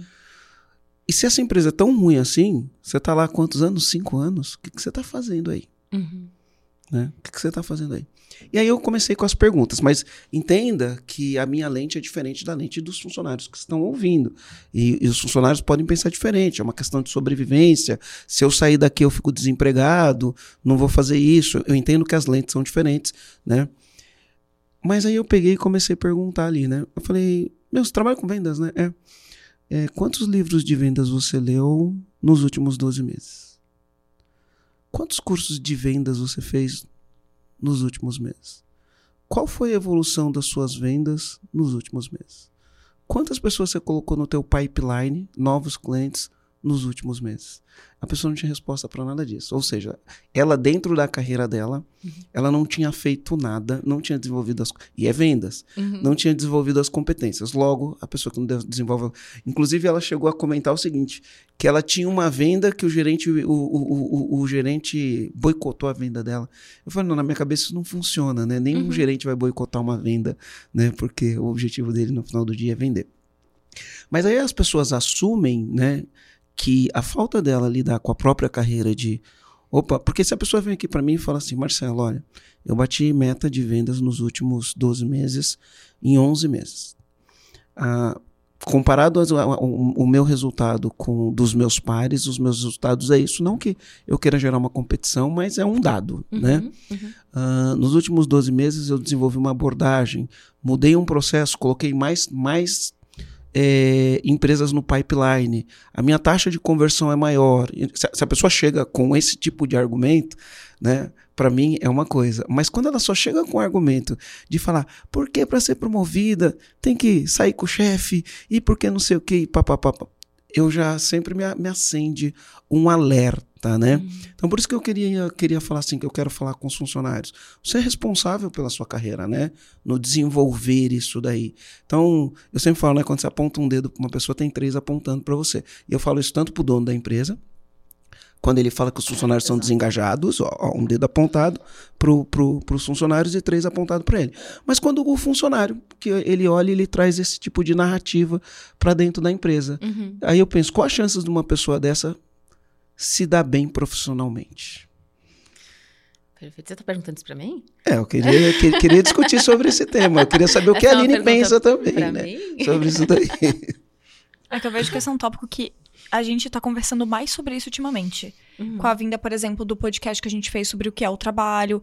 Porque é muito sobre o contexto histórico e o que a gente reproduz das nossas famílias e coisas que já aconteciam até então. Logo, eu acredito que o trabalho é um fardo, que eu tô enriquecendo o bolso do dono e que eu não vou ganhar nada com isso, é patrão lá no SK e coisas desse tipo. Isso, consequentemente, gera uma posição totalmente de vítima, Uhum. que é, por exemplo, dizer que para ser promovido não significa que isso, Isso não é uma aconteça. coisa que está na cultura. Não, é, É, é, exatamente. em algumas empresas acontece, a gente não está falando Sim, que isso não sim. acontece nas empresas. É, não significa que Mas tem aí eu empresas... pergunto, o que, que você está fazendo nessa empresa? Uhum. Exato, não significa que tenha empresas que, sei lá, a pessoa precisa dormir com o chefe. Pô, eu não duvido que isso exista ainda em pleno, em pleno 2022, eu não duvido. É um absurdo, é um crime, é óbvio. Mas eu não duvido que isso realmente aconteça ainda hoje nos tempos atuais, tanto que a gente vê muita denúncia em empresas gigantes, escândalos e tudo mais, que isso de fato acontece, ou que isso é forçado a acontecer. Então, assim, beleza, isso é um fato. Só que é bem como você falou, você se bota numa posição de vítima onde você deixa toda a tua vida refém daquela empresa. Sendo que você concorda com ela? Não, não concordo. Então por que, que você tá aí? Você. É isso que você quer pra sua vida? Não, não quero. O que, que você tá fazendo aí? Então, são vários questionamentos que a gente tá começando a trabalhar agora. E não é nem Ah. romantizar tanto o que é o trabalho, porque. Cara, é só a gente olhar. Não, tem um desemprego altíssimo e tudo mais. Não dá pra gente romantizar. Não, É, é não. porque assim, na, na nossa lente a gente olha as pessoas de alta performance e a gente entende, ó, Uhum. na minha lente, na minha lente, é que as lentes são diferentes. Na minha lente, o que, que eu entendo? Eu entendo que uma pessoa extremamente qualificada nunca vai ficar desempregada. Ela escolhe a empresa que vai trabalhar, é o que eu entendo na minha lente. E é essas pessoas que eu estou procurando, né? E tá difícil de achar essas pessoas de uma maneira geral, né? Então isso é a minha lente, né? Mas então, eu acho que às vezes falta um despertar. Falta um despertar, falta um despertar, sim, concordo. Agora, por exemplo, outro dia eu, eu- a gente tem um anúncio lá que é polêmico e a gente tem muito comentário daquele anúncio, né? Mas uma pessoa pegou e escreveu assim, cara, do jeito que o desemprego tá, se eu pedir, porque eu falei, então por que você não sai, né? Ela, cara, do jeito que o desemprego tá, se eu sair, como que eu vou arrumar outro emprego? Uhum. Pô, isso também já é um indício, né? Pô, se você É. sair, como você vai arrumar outro emprego, quer dizer que você não tá qualificado, né? É, é um conjunto de fatores. Concordo. não é algo simples. É um conjunto. Né, Pô, não, é, é é porque eu, eu acho que todo mundo tem que assumir o protagonismo. A- o, o colaborador tem que assumir o protagonismo e o empresário tem que assumir o protagonismo. Protagonistas trabalhando junto para criar uma coisa legal vai, vai funcionar. Exato. Né? Mas é a minha lente, que ela não é a lente que reflete a verdade do mundo. Sim. Né? Mas ao mesmo tempo eu acredito na na- nas, nas questões complementares, porque se eu só tiver protagonista na minha empresa também, eu vou ter um desequilíbrio. O protagonista no sentido de, tipo, só pessoas que são estrelas tudo mais, e que tenham perfis muito parecidos, eu também vou ter um desequilíbrio. Eu sei que não é isso que a gente tá querendo dizer, a gente tá querendo dizer de pessoas que tomam conta da Da própria, própria vida, carreira, da própria carreira. Exatamente. Só que ao mesmo tempo eu, vou, eu preciso de de vários tipos de pessoas que acreditam num senso comum, que seria a cultura da empresa como um todo, Uhum. mas de uma variedade de pessoas para que eu possa compor. Porque se eu tiver só pessoas com perfil de liderança, não, uma maravilha em termos de resultado e até um certo ponto. Só que ao mesmo tempo eu não tenho espaço para todo mundo, essa pessoa vai embora. Uhum. Então eu não tenho como promover todo mundo a líder. Né? A Uhum. menos que, claro. É a pirâmide, né? É, é a questão de uma estrutura organograma, de organograma mesmo, mas é tipo. Eu acho que é só um, Uhum. um, um adendo, assim, um parênteses. Não, perfeito. É, é, essa é uma questão complexa porque ela não é meramente uma relação remuneração ou é, é, função, né? De fato, tem, é um contexto todo que tem que ser considerado. Tem a nossa educação, tem questões socioeconômicas, culturais, então, enfim, é um conjunto, né? E aí a gente entra até mais numa perspectiva de, de, de gestão de carreira e transição de carreira, que ah, gestão de carreira da empresa? Não. Gestão de carreira é nossa. A gente faz a gestão da nossa carreira. A empresa, ela. Eu tenho a minha visão, né? Trazer agora a minha visão, assim. Eu acho que toda empresa é um bom lugar enquanto é bom para as duas partes. É um relacionamento. Enquanto tá bom para as duas partes, a gente trabalha junto, a gente alinha expectativa e a gente produz e tem um senso de, de entrega, né? De responsabilidade, um retorno, de alguma forma quando às vezes algum momento que pode, enfim, pode ter um desalinhamento aí. Minha expectativa não bate mais com a da empresa e vice-versa. E a gente conversa, como em toda relação, né? Porque se eu não quero conversar, eu fico sozinho. Se eu, se eu quero estar com alguém, se eu quero estar numa empresa, eu, se eu quero estar numa relação, eu preciso conversar. Eu preciso me, me comunicar. E aí a gente conversa. E aí, com base nessa conversa, se faz alguns ajustes e às vezes por um tempo a gente volta ao equilíbrio, ou a empresa às vezes tá tomando uma direção que vê, ah, puxa, vamos voltar atrás e preciso que você continue aqui, volta lá também, né? Ou a empresa, a pessoa diz, ah, eu quero para esse caminho aqui, e a pessoa fala, olha, eu tenho essa oportunidade, eu tinha, não tenho mais, então e aí? Faz sentido para você continuar? E, e eu acho que isso é super legal. E a gente gera essa relação realmente de parceria, né? Entre a liderança, comandantes e, e, e pessoas colaboradoras. É, mas quando há esse desalinhamento, né? Ou seja, quando no final do dia eu coloco na balança ali e as coisas elas estão mais me incomodando do que me trazendo algum senso de realização ou de reconhecimento, é hora de eu fazer essa reflexão se eu devo continuar nessa empresa. Não quer dizer que eu tenha que pedir para sair. Eu posso começar a preparar a minha carreira. Uhum. Né? Eu posso é, começar a preparar a minha transição. E, e aí eu concordo. Se eu usei esse tempo todo, olha como a carreira é nossa. Se eu usei esse tempo todo na empresa para me desenvolver, para ler livros de venda. Eu adoro ler livros de venda, porque a gente é, é, um processo de educação. Não tem uma forma melhor de se aprender sobre educação do que vendendo. Então, se você leu livros, livros, eu, sou, eu, trabalho na área de vendas e li livros de venda. E não trabalho na área de vendas e li livros de venda também. né? Li livros de venda, desenvolvi competências, Usei várias ferramentas gratuitas, inclusive, que a empresa não me pediu ou não me demandou, mas eu quis fazer. E eu faço um monte de coisa. Assim, eu vejo, puxa, eu quero aprender sobre isso. Como é que eu aprendo melhor? Começo da forma gratuita, depois eu vou pagando, depois eu me certifico e assim por diante. E, cara, aquilo é meu. Aquela, aquele conhecimento. Se eu melhorei é um meu. processo da empresa eu, eu, melhorei um processo da empresa. A empresa foi beneficiada, mas foi eu que Aprendi melhorei o processo. Como Isso fazer. daí é meu, é está, meu, tá na minha bagagem. Exato, está tá, na, na minha, minha bagagem. Posso dizer no mercado que eu implementei, desenvolvi, entreguei um determinado processo. Quando eu chego nesse momento de um possível desalinhamento, cara, aquela bagagem toda que eu acumulei na empresa é minha, tá na minha mochila e eu vou apresentar essa mochila no mercado. Então, eu não e, e, o erro que eu vejo, assim, né, acho que o grande equívoco é as pessoas esperarem perderem a, o, o emprego, o trabalho, para buscarem o curso de inglês, né? Espero sair da empresa para buscar o curso de inglês para entrar encontrar uma posição para que precisa de inglês, que às vezes é uma, é uma posição que pode remunerar mais, às vezes tem, claro, tem empresa que pede e não usa para nada também, né? Então vamos usar aqui os dois lados.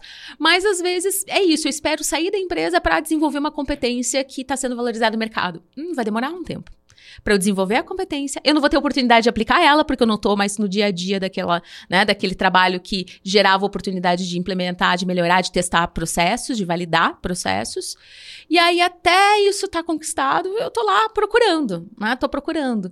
Então, é, o preparar, é, é, planejamento de carreira vem da pessoa e você deve utilizar o seu tempo numa empresa para esse desenvolvimento, para esse planejamento e para esse desenvolvimento também. E eu queria até trazer esse paralelo do que a Mari está falando, porque aqui a gente está falando com o colaborador, mas se o comandante tiver clareza disso que a gente está falando, ele consegue estimular o colaborador para ter essa clareza no dia a dia. Exato. Então, tipo, é muito importante essa discussão que a gente está tendo, porque beleza, o colaborador está se beneficiando muito desse papo aqui que a gente tá tendo. Só que ao mesmo tempo, o comandante, ele tá ouvindo isso falando assim, cara. Como eu... que eu facilito essa vida desse, desse funcionário? É. Como que eu vou dar essa clareza para essa pessoa da minha equipe? Então, a primeira coisa é compartilhar esse podcast com as pessoas da tua equipe. Porque se você te, quer ter colaboradores que, tipo, que façam, que querem realmente serem protagonistas, que vão te ajudar a construir um plano de carreira também dentro da tua empresa, compartilha esse podcast com eles para ter essa clareza como um todo da tua equipe, né? Exato, exato.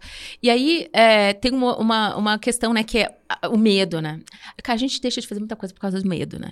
Medo é complicado, cara. O medo, medo gera ansiedade, o medo. E é isso. Esse medo, esse medo, ele me impede de dar os caminhos e, e trabalhar em parceria com o meu líder. Eu, líder, com o meu liderado, de dar aumento, porque ah, eu tenho medo de não conseguir pagar depois, eu tenho medo de a pessoa. Eu tenho medo disso, eu tenho medo daquilo. Medo, né? Medo. Esse tal desse medo é, é danado. E, e aí, muitas vezes, a gente vê esse medo refletido na estrutura, no plano de cargos e salários, porque a gente vai lá, monta tudo bonitinho, deixa o caminho, tá amarrado com competência, tá amarrado com tudo. Ah, mas eu não quero, não vou dar um aumento. Não, tá muito cara, essa tabela ficou muito alta, ficou muito cara. Por quê? Ah, não, não, não, não, não, não, peraí, não é assim que funciona. E aí tem um milhão de medos por trás. Né? E o desenvolvimento das pessoas também passa por, muitas vezes por esse medo. Ah, porque se eu desenvolver essa pessoa, ela vai ficar tão boa que, que ela, ela, vai, vai embora. embora. Note, é o oposto, não. não desenvolver essa pessoa, a pessoa vai chegar uma hora e vai dizer assim, caramba, o que, que eu tô fazendo aqui? Isso pode acontecer, não é um problema. Mas não. Mas é, esse mas é um é pensamento que, te, tem, você tem uma frase célebre, ele limita, né? ele limita todo mundo. Você tá puxando o freio de mão do crescimento é. da sua empresa. Tem, tem, tem, tem, no mundo corporativo, né, essa frase que fala assim: ah, e se eu desenvolvo a pessoa e ela vai embora, né? Aí tem a resposta: é, e se você não desenvolve, ela fica. É, exato. Ou ela vai embora também, ou seja, todos os caminhos te levam. Então, cara, vai fundo no melhor caminho para você, né? uhum. né? Que é desenvolver, que você vai ter uma pessoa desempenhando, assim, super alinhada com a sua cultura, performando, eh, né, de forma excelente ou boa, adequada, tá ótimo, né? Você, a pessoa performando de maneira adequada, é, engajada e motivada para estar tá se sentindo desenvolvida, cara, é melhor você ter uma pessoa feliz trabalhando com você que uma pessoa desmotivada que tá ali se arrastando, entregando, esperando a outra oportunidade de chegar, porque entendeu que, putz, cheguei ali no não sei se podia falar, putz, depois vocês digitem. Que, do que uma pessoa falando aí, poxa, é, cheguei no topo ali, não tem mais como ser desenvolvida, então vou ficar aqui sentadinha esperando, recebendo, até alguma outra coisa aparecer, né? Então, gente, assim, é, sair, perder um talento é um risco. Quem, quem talento tá para ser perdido. Talento é do mercado, né, da empresa. É na, na, naquela matriz, a gente usa uma matriz aqui que é, não é a nine box, a gente faz né, quatro blocos, né? Então, é, desempenho alto e comportamento alto, né? A gente, a gente chama de comportamento, né? Uhum. O fit cultural alto com desempenho alto. Uhum. Então, esse é o cara que você corre um risco. Né? Ele, por, por incrível que pareça, todo mundo quer esse cara que tem o desempenho alto e o fit cultural, o comportamento uhum. adequado. Todo mundo quer isso daí. Só que esse cara, ele é o teu maior risco. Porque de, de, de perder, De né? perder uhum. ele, porque ele, ele, ele pode sair da empresa, né? Uhum. Aquele cara de comportamento baixo e desempenho baixo, se você não tirar ele de lá, ele vai ficando, vai ficando e fica, né? Exato. E aí você fala assim, o que, que essa pessoa está fazendo aqui? Né? Então, é, quando a gente vai pensar em gestão de talento, a gente corre esse risco. Aí, aí é aquele lance, ou você cresce ou você morre. Exato. Para você não perder um talento, ou a tua empresa vai crescer, porque vai dar mais oportunidade. O crescimento gera oportunidade, uhum. né?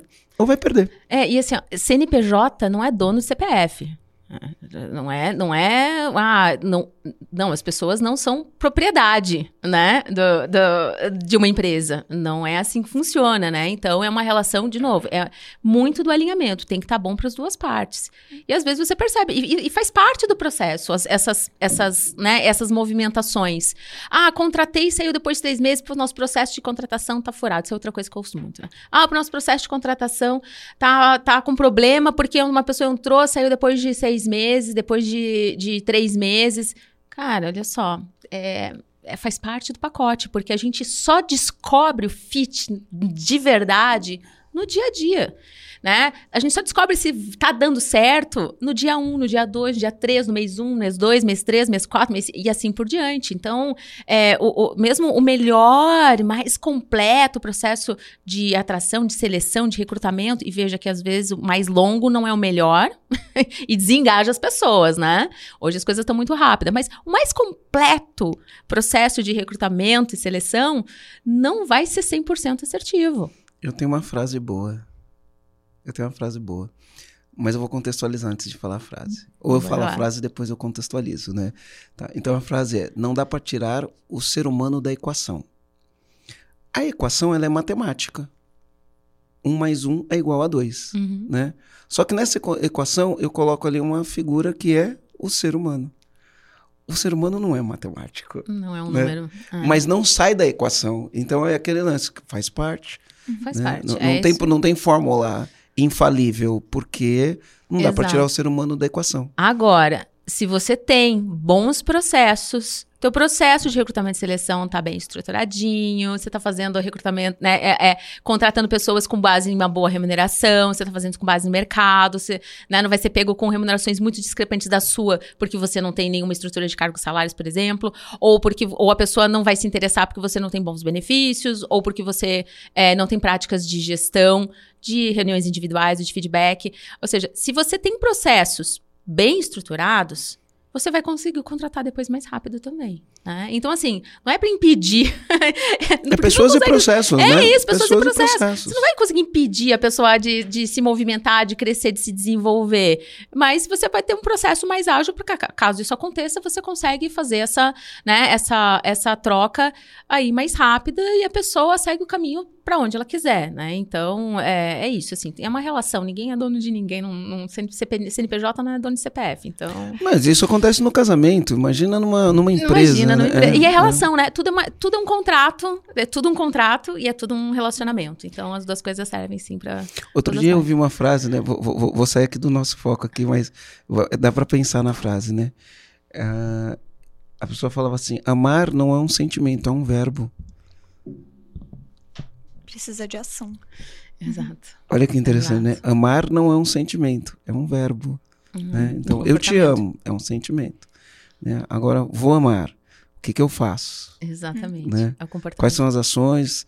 Né? Então, é, eu acho que serve para esse contexto do que a gente está falando, apesar de sair da, da bolha, da bolha da, da gestão, né? Tá saindo da bolha da gestão, mas vamos voltar aqui para nossa bolha de, de Mari, recrutamento. Se a gente for pensar num checklist do, do plano de carreira, de cargos e salários, é, efetivo. Vamos pensar num efetivo, não um uhum. ideal e tudo mais, um, um, efetivo. Funciona. Checklist. O que não pode faltar num plano de cargos e salários efetivo? Beleza. Primeiro, a gente já comentou aqui um pouquinho, e tem um material muito legal que eu sei no, no, no blog do, do EAG. É organograma e estrutura organizacional. Defina. Gente, tem gente que senta para definir os cargos e não pensa nas áreas. Quando eu pego o organograma dessas empresas, é uma bagunça. É uma bagunça. Porque você encontra a caixinha, que é a área, junto com caixinha de pessoas, daí chega um ponto que a pessoa, que o RH, às vezes o comandante, se perde. Porque fala, ah, mas é que eu... aí aqui deu tilt, aqui deu problema, né? Por quê? Porque você está confundindo as duas coisas. Primeiro, quais são as áreas, as, os grupos de processo da sua empresa geralmente, geralmente pensando, e eu, e eu mais ainda, mais um desafio, hein, que esse, essa reflexão vale muito. Qual é a tua jornada de serviço, qual é, qual é a tua cadeia, estou falando de serviço aqui, né, porque é, tá mais familiar pra gente, mas qual é a tua cadeia de valor? Come, faz a jornada do cliente e organiza a tua área de conhecimento para essa jornada. Então, começa geralmente onde? Marketing, né? Desperta interesse de várias formas, inbound, outbound, tanto faz. É, então, vai vir o marketing, depois provavelmente vai vir uma área de pré-vendas, uma área comercial, né? O nosso macro processo é exatamente assim. Depois vai vir um sucesso do cliente, um pós-venda. Uma, uma, entrega, a gente né? chama de operação. É. Depois tem a área de entrega, geralmente tem uma operação, né? Que é, é enfim, que é, a, às vezes é a logística, se for uma distribuidora, é o, né, ali a, o pessoal de, de educação mesmo. Então é a tua operação que é a entrega. Depois você, às vezes, dentro dessa entrega vai ter o teu suporte, né?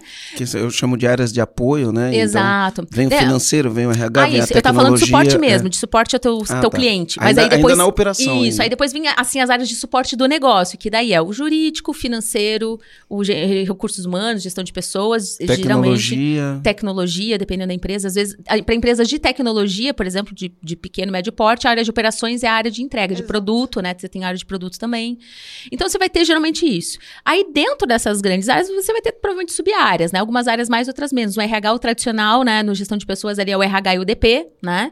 É, mas não, não, não desce muito, não. Desce um, dois níveis no máximo. Então, os grandes grupos e depois as sub-áreas ali, né? Marketing, talvez o marketing digital e o marketing ali offline, do tradicional, aí o comercial. Que é performance e conteúdo.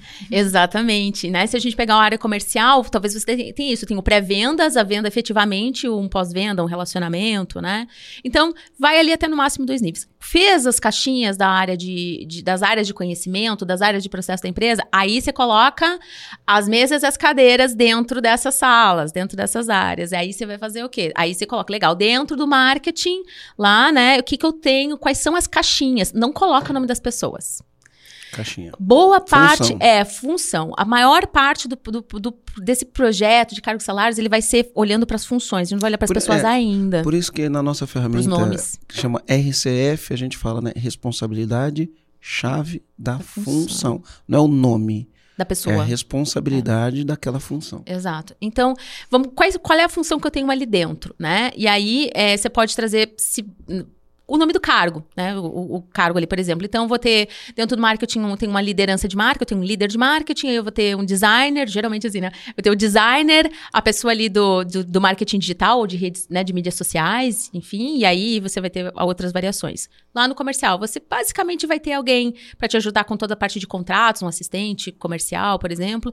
Você vai ter alguém de pré-vendas, né? Um, um analista de pré-vendas, um, enfim, um pré-vendedor, um vendedor interno interno, você depois vai ter o vendedor, ou teu é, executivo de contas, enfim, consultor de vendas, aí tem vários nomes, e claro, dependendo ali da particularidade das atividades, e a mesma coisa para as outras, outras áreas. Então, parte, terminou as áreas de conhecimento, que é a, a, a estrutura organizacional, vai para o organograma, que é um documento diferente, refletindo aquelas áreas em funções, as caixinhas, né? Por que, que, você precisa disso? Porque senão você não sabe nem que cargo você vai ter que fazer RCF, que é a responsabilidade chave da função. Depois que você fez o organograma, você entendeu todas as funções que você tem. Mas, Mari, pergunta mais comum. Faço isso com todas as funções só as que existem? Eu sempre gosto de dizer, dá um passo a mais.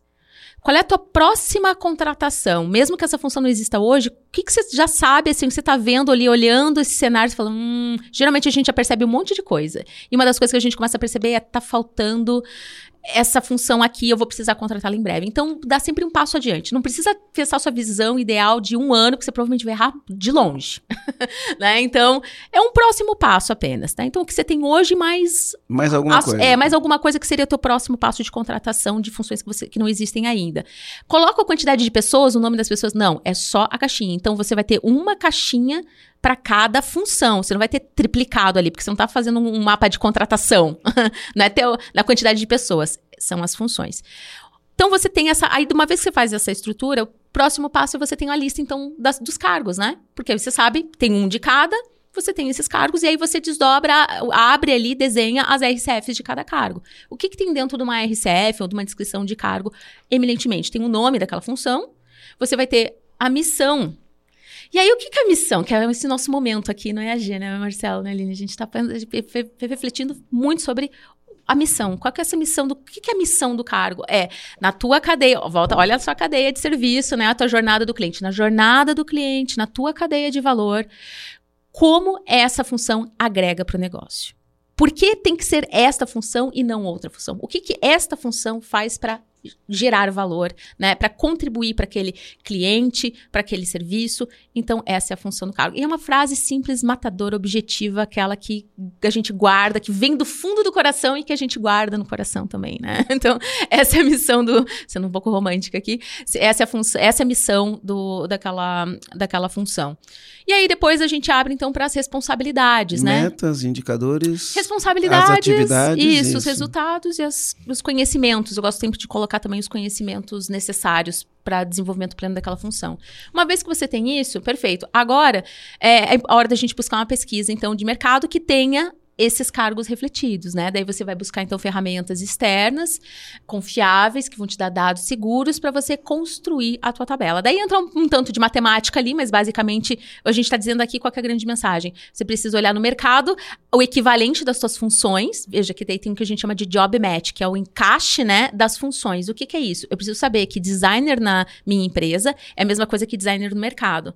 Eu preciso saber que um sucesso do cliente na minha empresa é a mesma coisa que um sucesso do cliente no mercado mercado. Então, eu preciso comparar, né, é, o mesmo critério, né, o mesmo cargo com o mesmo cargo no mercado. Porque tem gente que fala assim, ah, eu tenho um telemarketing, mas eu chamo de telemarketing, só que na verdade ele é um vendedor interno. As remunerações do mercado são diferentes, um telemarketing e um vendedor interno. Né? Uhum. Então é importante você ter essa job que a gente chama de job match. Não se basear só no nome do cargo, isso, mas se basear no que de fato nas tá... responsabilidades. Exato. Por isso que a RCF ela é necessária antes da gente ir para o mercado. Então você busca no mercado essas referências de remuneração, faz ali a matemática, né, que é botar na tabela e a gente, como é que isso resulta no final? Cada cargo e nível, então posso ter júnior, pleno sênior, assistentes, analistas, vai ter um valor mínimo e um máximo de mercado. Né, um, desculpa, um mínimo e um máximo de remuneração, que é o que a gente chama da faixa. Né? Essa é uma, é uma possibilidade de metodologia usando o mercado como referência, e eu defino o mercado ali como ponto central uhum. da minha remuneração. E aí depois, é legal, eu tenho uma tabela, eu tenho as RCFs, como é que eu uso isso? Aí é a política. Né? Então eu falo, a tabela é uma bola. É para chutar É para cabecear? É para jogar com a mão? É para jogar com uma raquete? O que, que eu tenho que fazer com isso? Né? Então, a política de remuneração vai dar a regra do jogo. Olha, isso aqui é uma bola e é para chutar a gente está jogando futebol, ou isso aqui é uma bola para quicar a gente está jogando basquete. Então a regra eh, do jogo, né, a regra de como utilizar isso tudo está na política de remuneração. E aí a política de remuneração vai dizer quais são os critérios. Aí a gente pode colocar desenvolvimento de competência, avaliação de desempenho. Né? Periodicidade, né? né? Periodicidade, a gente, vai, a gente vai olhar, não quer dizer que todo mundo vai receber aumento ou promoção a cada X meses, mas a gente vai parar para olhar a remuneração de todo mundo a cada X tempo, né? A cada seis meses, por exemplo, a cada ano. Seis meses e uma vez por ano são os mais comuns. É, e aí essa regra também vai dizer algumas coisas. Por exemplo, tem que ter orçamento para dar aumento, né? Então, tem que ter orçamento disponível, como é que é o fluxo de aprovação. Aí tem que entrar na estratégia. Uhum. Exatamente. Daí a gente coloca a estratégia dentro dessa, dessa política. Então, veja que até aí a gente conversou com as pessoas para desenhar, por exemplo, as funções, mas a gente não está fazendo para cada pessoa. A gente está fazendo das funções em geral, sem olhar os CPFs. Depois que isso tudo terminou, daí a gente pode ir para a etapa, para a última etapa, que é o enquadramento, né? Que daí, assim, agora eu pego a minha tabela montada, olho os CPFs, né? Olho as pessoas dentro da empresa e vejo se elas, com base naquilo que eu desenhei, elas estão no lugar certo, com base no desempenho delas, no resultado delas, vejo se a remuneração está adequada e eu posso optar um plano aí, fazer um planejamento de ajustes caso seja necessário. Então não quer dizer que eu terminei, todo mundo vai receber aumento, que isso também é um equívoco muito comum parte do colaborador, né? Ah, tem um plano de cargo e salário sendo implementado numa empresa, vamos todo mundo ter aumento. Não necessariamente. Peraí, a gente vai estruturar, a gente vai entender o racional. Depois que estiver pronto, a gente vai olhar para as é. pessoas e ver o que, que precisa ajustar. Aliás, aliás, essa expectativa eu já, já, já presenciei. Vamos fazer um plano de cargos e salários e aí os funcionários eles acham que o salário dele vai dobrar porque vai fazer um plano de cargos e salários. E isso não foi dito em lugar nenhum, mas, mas é o que as pessoas perceberam. Exato. Ah, vai fazer um plano de cargos e salário, então nosso salário vai aumentar, vai dobrar, vai não sei o quê. Mas isso nunca foi dito. Exato. Mas as pessoas entenderam isso. Às vezes as pessoas e aí, e aí vira uma bomba que é difícil de desarmar, né? É, então, por isso que essa o processo, clareza... É, e aí, e, e, por isso que o projeto, ele requer uma, um bom trabalho de, de gestão de mudança e comunicação interna, né? Porque quando começa o projeto, eu gosto sempre de alinhar essas expectativas, né? Como RH, como líder, é, para a equipe toda, que é, olha, a gente vai fazer esse processo, o que quer dizer o quê? Que no final a gente vai reduzir o grau de insegurança, de incerteza sobre como fazer esses aumentos. Mas não quer dizer que no final vai ter aumento para todo mundo, né? É, a gente vai organizar isso para quando a gente fazer esses movimentos, a gente ter uma boa base, uma base clara e que seja claro para todo mundo também. Ou seja, vai estar tá todo mundo conhecendo a regra como é que a gente vai julgar esse jogo? E como é que eu comunico para toda a empresa? Eu fui lá, eu estabeleci, eu peguei esse checklist que você acabou de me passar, de critérios para ter um plano efetivo. Uhum. Mas como é que eu comunico isso para a empresa? Eu falo de salários abertamente para as pessoas? Qual que é a melhor maneira de comunicar para todo mundo depois que eu finalizei essas políticas como um todo? Bacana. Essa é uma questão bem sensível e delicada, tá? Porque uhum. não é, é assim, não é ciência, pessoas não são ciência, não é ciência exata, né? E aí tem tem comandantes, tem RHs que enxergam de, uma, de, de maneiras diferentes, né? É, o que que eu tenho, assim, o que que eu percebi com feedbacks de líderes que já tiveram todas as formas de comunicação aí implementadas, né? Bom, primeiro, é, é, um plano estratégico. Então, pensa, de que maneira você divulga estratégias na sua empresa, tá? Isso é a primeira forma que vai te dizer como fazer isso. Bom, entendi como eu faço, como eu faço a gestão de estratégia na minha empresa. Segundo, é um dado financeiro. Como é que você trata dados financeiros na sua Principalmente empresa? sigilosos, né? Exatamente. Porque muitas vezes os dados são sigilosos. Exatamente. Né? Então, as RCFs, o organograma, devem ser explícitos para as pessoas, principalmente as, as que sentam na posição, as que sentam na cadeira, né? Que é a caixinha ali que a gente chama da função. A política, ela é a regra, ela é explícita para todas as pessoas. Então, uma vez que divulga, eu gosto sempre de deixar claro qual é o repositório, eu, eu trabalha com SharePoint, ou, ou trabalha com Drive, ou, enfim, a tua política tem que estar tá lá divulgada. E na política a gente diz como é que foi construído tudo. A gente fez primeiro isso, depois aquilo, fez a pesquisa, mas eu não trago os dados financeiros, né? A tabela de remuneração, ela é um dado é, financeiro sigiloso, confidencial, sensível Mas da cada, empresa. cada colaborador sabe o seu. Isso. Aí, é, né, conforme eu vou fazendo esses, esses movimentos, eu posso sim comu- é, comunicar individualmente ali para cada pessoa e posicionar ela, né? Inclusive explicando, olha, a gente, a faixa é essa, você tá aqui, a gente tem esse caminho aqui para percorrer. Então, olha que bacana, tem sim uma perspectiva de, de crescimento, né? Então, isso é legal. Mas não é um, não é um dado que assim fica explícito para todo mundo, porque as pessoas, elas às vezes é, não sabem interpretar aquilo, né?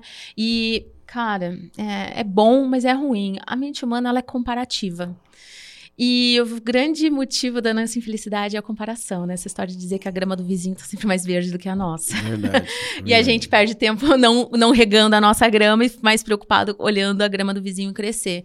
Então, Às, às vezes a pessoa está numa situação que é uma situação extraordinária, mas aí ela faz uma comparação com outra pessoa, se sente mal, sai da empresa e jogou uma situação extraordinária fora por causa de uma Exato. comparação. exatamente. Que não tinha nada, enfim, não- né? é- ego, vaidade. É, critérios que não são claros. Então, assim, é, saber utilizar essa política, ela vem muito do comandante, do RH, que faz ali a gestão, os gestores também, né? E depende. E aí que tá, nem todo líder tem maturidade para né, conduzir todos os processos. Então, isso é uma coisa também que vai sendo desenvolvida. Então, é importante entender que esse é um dado é, é, sigiloso e que ele requer um conhecimento ali, né, para tomar essas decisões. Então, não é um dado que ele é aberto explicitamente para todas as pessoas. Mas a política deveria ser, né? A regra do jogo, com base em quê? Isso deixa as pessoas mais tranquilas de saber que tem um critério claro por trás. E Mari, batemos um monte de papo aqui sobre isso. A gente falou sobre bastante tópicos e eu acho que a gente não focou nem só em plano de carreira, e cargos e salários e tudo coisa. mais. A gente falou sobre muitas reflexões que eu acho que, tipo, são fundamentais para todo colaborador e todo empresário que tá querendo realmente construir um legado incrível. Uhum. Um legado na empresa, de fato. Então, assim, é- a gente falou sobre mudas coisas que eu acho que são válidas pro o, processo, o, no- né? o nome desse podcast, né? Aline, a gente evita um pouquinho o palavrão, né? Mas, né? Construindo empresas devia ser o nome Muito obrigada. Marcelo, por me apoiar.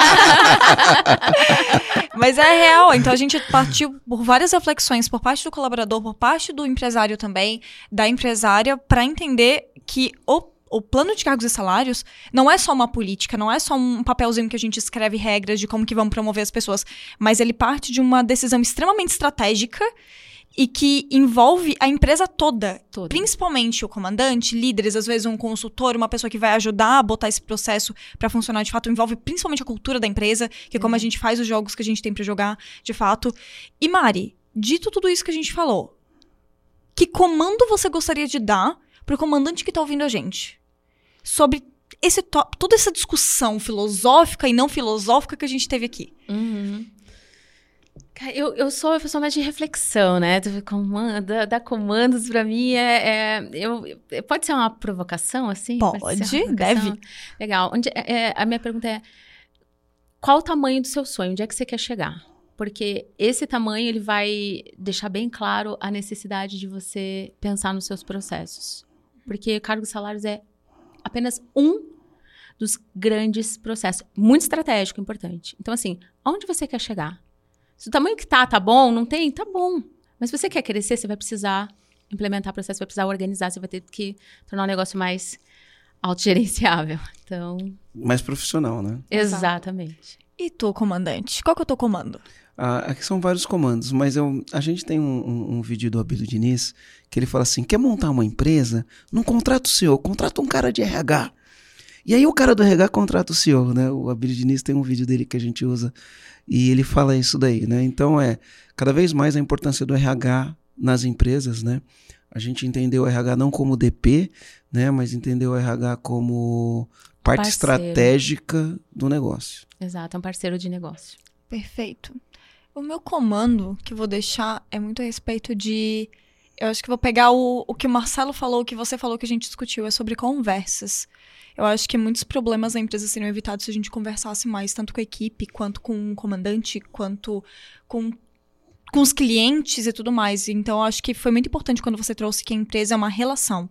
É uma relação entre funcionário e empresário, empresária, é uma relação entre clientes e tudo mais. Então, cara, conversa. Você não tá claro? Conversa. Não Hum. cria, não cria, não fantasia coisas. Conversa, vai buscar ter clareza. Se você não sabe, vai buscar ter clareza. Se você tá tendo uma ideia ou desconfia de algo, vai ter clareza. Não cria uma história que não existe, né? Acho que parte muito da conversa como um todo. Então, esse é o meu comando, que é a partir das conversas que realmente você vai construir um plano de cargos e salários, de fato, e vai ter clareza para toda a equipe. Então, este é meu comando. E dá trabalho, né? Tá. Ô, Mari, quem quiser te achar, como que te acha? Ah, legal. Bom, é facinho, Mariana de Azevedo, né? Então pode buscar lá, no, digitar lá no, no seu navegador, www.marianadeazevedo.com.br. Também pode me fazer contato comigo direto pelo, pelo WhatsApp. Prefiro, porque entra lá, já manda uma mensagem, a gente já, sai, já, vai, já vai trocando uma ideia. Muita gente já, já vem me acionando pelo WhatsApp direto. Então, meu WhatsApp é 48 DDD, estamos aqui, né, em Florianópolis. Então, 48 99663 6739. Tá? Então pode mandar um WhatsApp direto, vai falar comigo, a gente combina ali para bater um papo, você me conta um pouquinho mais do, do teu dia a dia e a gente vê como é que a gente pode trabalhar juntos e fazer uma parceria bem legal.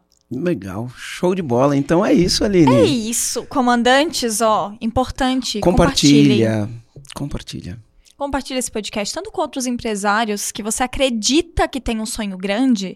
Compartilha com esses empresários também. Compartilha com a sua equipe para você fazer com que a sua equipe realmente tenha clareza e seja protagonista sobre a carreira dela. E isso não fique só nas costas da empresa. Fique nas costas realmente distribui esse, esse peso como um todo para que a equipe tenha consciência, para que o comandante tenha consciência. Então compartilhe com outros empresários e com a, sua, com a sua equipe também. E ó, mão na massa, porque a gente falou bastante coisa aqui, dá trabalho pra caramba fazer isso, tá? Não é molezinha, não. Dá trabalho, tem que pôr a mão na massa.